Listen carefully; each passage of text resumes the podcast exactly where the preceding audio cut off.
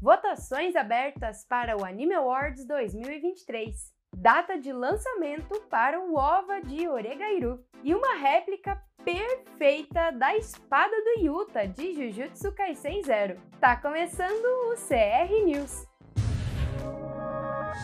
2022 passou voando e já é hora de votar para o Anime Awards de novo. As votações foram abertas ontem e você pode votar todos os dias até a próxima quarta-feira, dia 25 de janeiro, às 22 horas do horário de Brasília. Na categoria Anime do Ano, os indicados são Attack on Titan Final Season Parte 2, Cyberpunk Mercenários, Demon Slayer Kimetsu no Yaiba Entertainment District Arc, Licorice Recoil, Ranking of Kings Core 2 e Spy Family. E para melhor personagem principal temos Bodhi de Ranking of Kings, Kizato de Licorice Recoil, David Martinez de Cyberpunk Mercenários, Eren Yeager de Attack on Titan Final Season Parte 2, Lloyd Forger de Spy Family e Marin Kitagawa de My Dress Up Darling. Os fãs de dublagem também vão poder votar na melhor performance de voz em português e os indicados são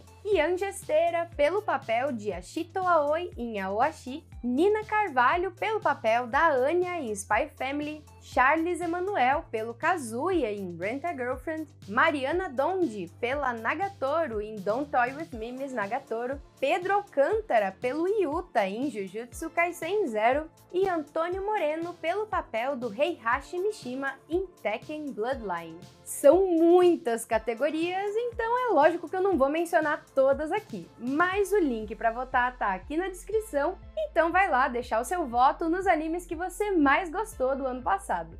Nessa semana, finalmente a gente recebeu novidades sobre Attack on Titan. A conta oficial da série no Twitter divulgou que Attack on Titan Final Season Parte 3 vai começar a ser transmitida em março e vai ser dividida em duas partes. A primeira metade estreia no dia 4 de março e a segunda ainda não tem data confirmada, mas chega ainda em 2023. E para deixar a gente ainda mais no hype para esse retorno, um novo trailer desse arco final foi revelado. O anime volta só em março, mas antes disso, você pode conferir a entrevista irada que a equipe da Crunchyroll fez com o Hajime Sayama, o autor de Attack on Titan. No ano passado, o mangaka marcou presença no anime NYC em sua primeira aparição nos Estados Unidos como convidado.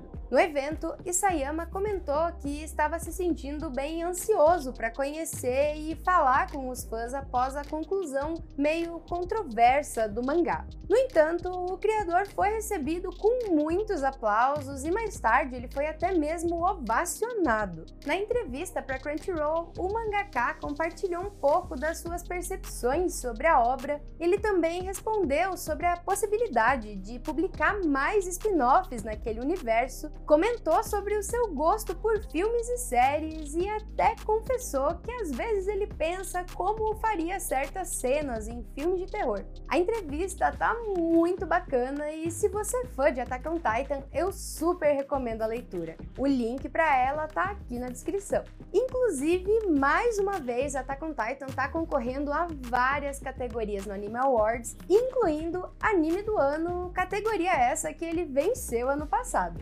A luta entre vilões e heróis ficou ainda mais intensa no episódio mais recente de My Hero Academia, que apresentou vários vilões. E um deles é a Lady Nagant, que apareceu pela primeira vez no episódio 128 e ainda vai ter uma presença bem importante na próxima parte da série. E foi confirmado na conta oficial de My Hero Academia no Twitter que quem vai dar a voz para essa personagem no anime é a dubladora Atsumi Tanezaki, conhecida por ser a voz da Anya em Spy Family. Legal demais, né? Inclusive, ela tá concorrendo a melhor performance de voz em japonês no Anime Awards, sabia?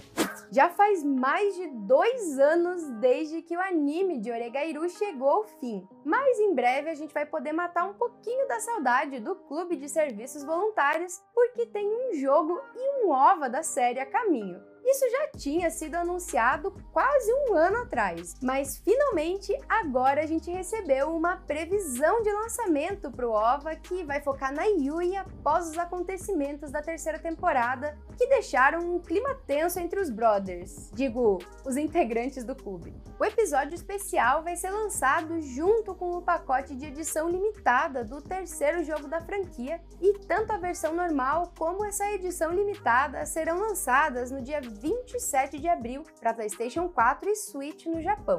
Infelizmente, ainda sem previsão de lançamento aqui para o Ocidente. Junto do anúncio, também foram publicados dois trailers, um focado no jogo e outro focado no OVA. E se você quiser conferir, os dois estão na notícia no link que está aqui na descrição.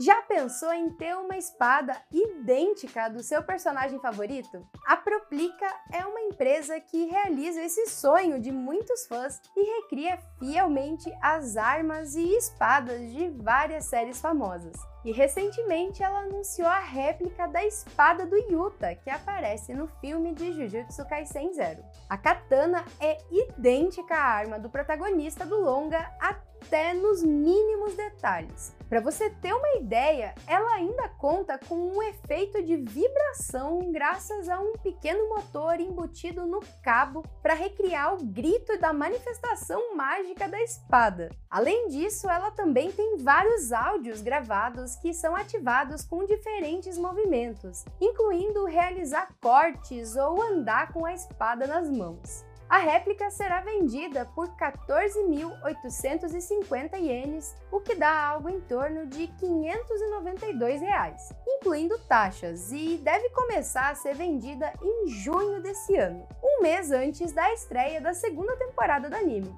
Jujutsu Kaisen Zero está concorrendo a duas categorias no Anime Awards: Melhor Filme e também Melhor Performance de Voz em Português pela interpretação do Pedro Alcântara no papel do Yuta.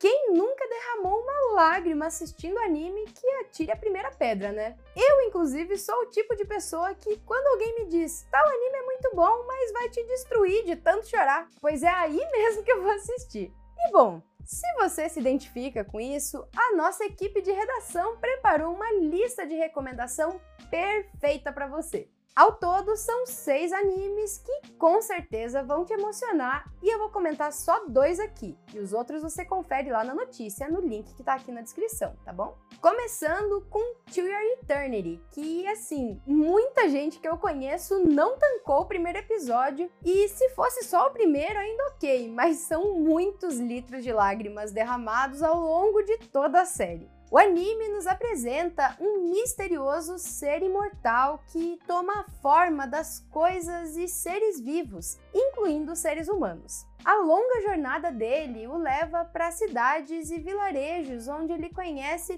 todos os tipos de pessoas. É um daqueles animes que pegam um personagem não humano e forçam ele a se tornar mais humano com o passar da história. Só que para esse desenvolvimento acontecer, ele precisa passar por tragédia atrás de tragédia. É uma história muito bonita e também muito melancólica. To Your Eternity também está disponível com dublagem aqui na Crunchyroll e inclusive a segunda temporada está em exibição por aqui, hein? E como não falar de Anohana? Até arrepiei aqui só de lembrar. O anime conta a história de Mema, uma garota que se tornou um fantasma e deseja que seus amigos a vejam uma última vez. Ela é visível apenas para Jinta e Adomi, que tenta entender por que ela não conseguiu ir para o além, mesmo que o resto do grupo de amigos deles já tenha superado qualquer cena em que a Mema chora, seja de alegria ou frustração,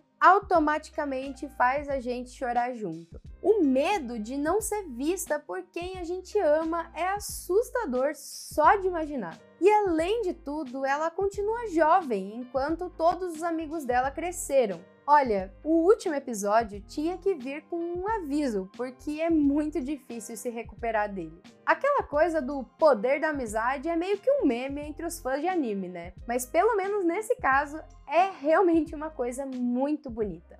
Espero que eu tenha te deixado com vontade de assistir esses animes e se você já assistiu eles ou não se interessou, não deixa de dar uma olhada na lista completa que tá no link aqui na descrição, viu?